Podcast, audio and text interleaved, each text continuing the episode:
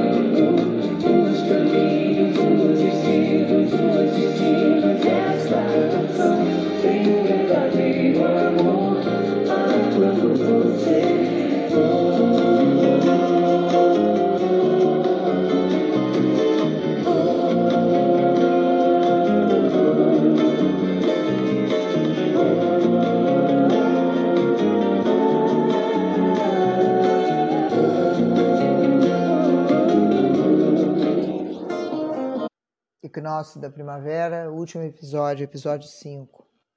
Em 1918, Mark Heindel escreveu o trabalho de preparação para a Era de Aquário, que já se iniciou. Como se trata de um signo de ar científico, intelectual, vamos ser capazes de resolver o enigma da vida e da morte de tal forma a satisfazer tanto a mente como o coração. Abriu-se então o caminho para o alvorecer da era de Aquário. Sobre os escombros da era atual florescerão um ideário mais avançado, estruturas mais dinâmicas e, consequentemente, uma nova humanidade. Você consegue sentir que dia a dia surgem condições favoráveis ao desenvolvimento das faculdades latentes de nosso espírito? O gradativo crescimento da quantidade de éter no planeta está afetando as pessoas mais sensíveis. Não constitui exagero afirmar que a própria ciência já se encontra no umbral da região etérica. Desde longínquas eras, viemos desenvolvendo os cinco sentidos, através dos quais nos foi possível contatar e conhecer a região química do mundo físico. Da mesma forma, futuramente a humanidade desenvolverá outro sentido que deverá capacitá-la a perceber a região etérica, seus habitantes, inclusive aqueles entes queridos que já desencarnados e que permanecem no éter. Algumas pessoas mais sensitivas já estão, mesmo que tênue e esporadicamente, ensaiando seus primeiros passos no éter. O dilúvio, responsável pela submersão da Atlântica, tornou mais seca a atmosfera, fazendo baixar sua umidade para o mar quando o Sol, por precessão dos equinócios, entrar em Aquário, a eliminação da umidade será muito maior.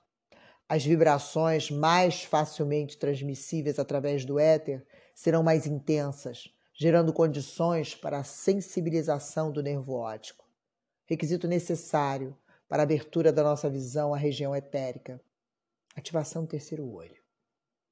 Mesmo não tendo concluído suas pesquisas sobre os éteres, Max Heindel legou-nos conhecimentos notáveis a respeito desse elemento. Estamos bem próximos a grandes transformações, principalmente no campo das ideias.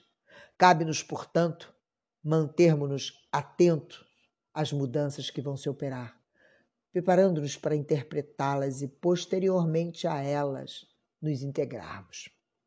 E você? Está cultivando uma sincera e verdadeira afinidade com os ideais aquarianos? Pronta para desabrochar como mulher, desvendar os mistérios ancestrais que Lilith provoca, estando até janeiro de 2023 em Câncer?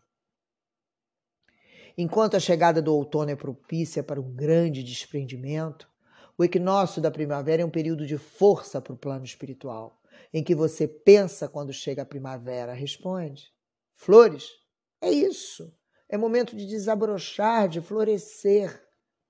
É isso. É óbvio, é simples, é direto, mas é isso.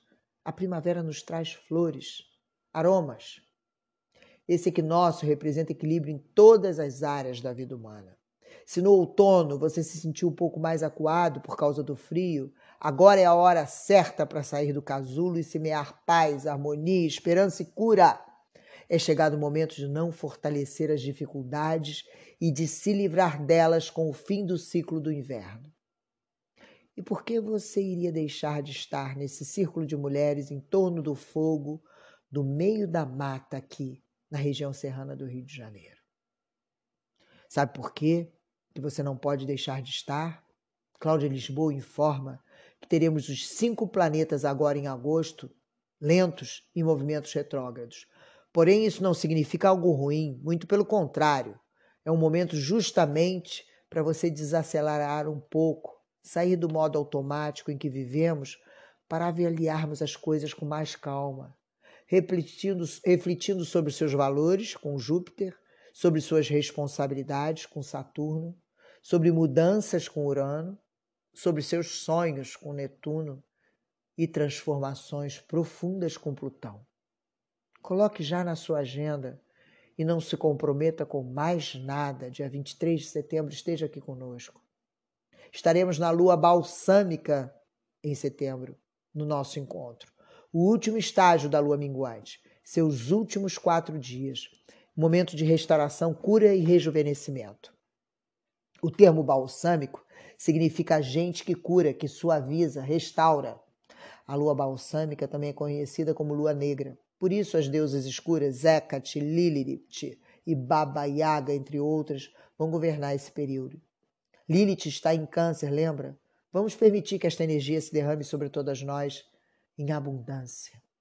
A fase balsâmica, também chamada de lua escura, é passiva, receptiva e muito libertadora, e se relaciona com o abandono do passado, direção, direção para o futuro, olhar para o futuro. Na lua cheia, a consciência de que se é na lua balsâmica, a consciência do que se foi e do que será. É uma fase que não se deve resistir ao que está finalizando, pois pode te produzir uma certa confusão libertar-se do passado para iniciar um novo ciclo com consciência e clareza, favorece buscar meios para processar o final do ciclo. É a fase de análise, de balanço geral de todo o processo, reconhecer o que precisa ser abandonado para que se possa iniciar um novo ciclo, sem nenhuma pendência ou interferência do passado. Na lua balsâmica, a deusa mostra a sua face de sábia, a anciã, a avózinha carinhosa, sempre com amor e conhecimento para partilhar. O seu corpo amadureceu, o seu cabelo iluminou-se de prateado, e seu rosto traz nele as marcas encantadoras que a aprendizagem da vida lhe deixou. Agora, ela olha para dentro de si numa introspecção profunda, pois ela cansou o limiar do maior de todos os mistérios, o mistério da morte. A sábia conhece as verdades difíceis de se ouvir, que aprendeu com as piores provações da vida. Conhece as responsabilidades, as ações e as intenções. Detém o poder da magia e sabe como utilizá-lo para o bem e para o mal, pois conhece os segredos mais antigos que partilha com o seu próximo. Define-se pelas suas escolhas e suas ações e controla as suas alegrias ou as suas tristezas com o poder da metamorfose. Ela é a paciente, a que sabe ouvir. Neste dia, a lua vai derramar sobre todas nós seu bálsamo sobre a terra. E por isso é o momento de, de meditar, estar com você, para que você seja curada e suas energias sejam restauradas. Venha tomar esse banho de lua balsâmica aqui, no meio da mata. Vista-se com seu melhor autocuidado e permita-se. Venha colorida e florida. Escolha o vestido, uma saia. Venha florescer e perfumar a sua vida e a vida das pessoas que estão ao seu redor. Sabe por quê? A vida é uma dádiva, um sopro. Vale a pena ser você. Até lá. Vamos continuar com o Vilarejo dos Tribalistas, que é uma música que meu irmão Gamba Júnior consagrou para o sítio Bom Tempo.